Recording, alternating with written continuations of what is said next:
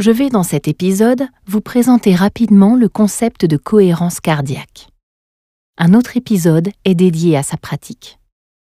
Vous verrez que c'est très simple, mais il est important d'en comprendre le principe pour mieux en saisir l'intérêt.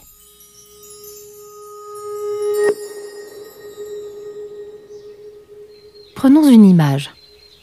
Une voiture est dotée d'un accélérateur et d'un frein. Parfois, sur une autoroute par exemple, il faut accélérer. D'autres fois, comme en centre-ville, il faut plutôt freiner ou ralentir.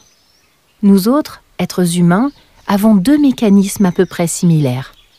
Le premier, tout comme l'accélérateur d'une voiture, va faire s'emballer notre rythme cardiaque et monter l'adrénaline pour faire face à un danger ou pour soutenir un effort physique. Le deuxième, tout comme le frein, va calmer le rythme cardiaque et ainsi créer une sensation de détente.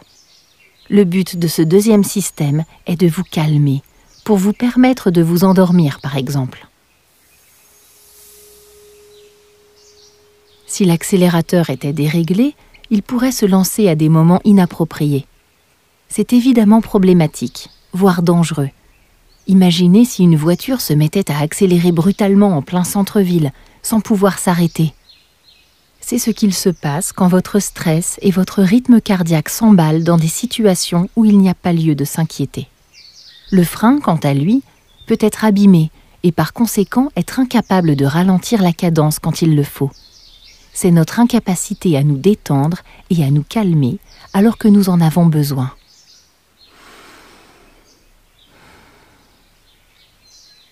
Le principe de cohérence cardiaque consiste à pouvoir contrôler les battements de votre cœur pour stabiliser votre état émotionnel, pour calmer un accélérateur fou ou pour réparer un frein qui ne fonctionnerait plus assez bien.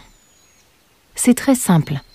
Il suffit de respirer à la même fréquence avec un rythme symétrique, c'est-à-dire de prendre autant de temps pour inspirer que pour expirer.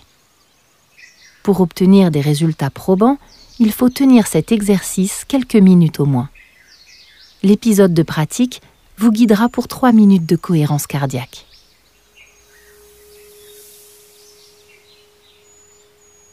La cohérence cardiaque peut calmer un emballement émotionnel à court terme, mais pour bénéficier de ses bienfaits à long terme, notamment une résistance globale au stress beaucoup plus forte, il faut pratiquer régulièrement.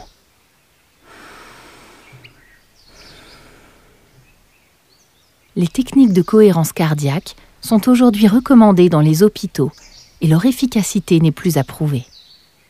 Si vous voulez profiter pleinement de ces bienfaits, je vous invite à pratiquer trois fois par jour et tous les jours.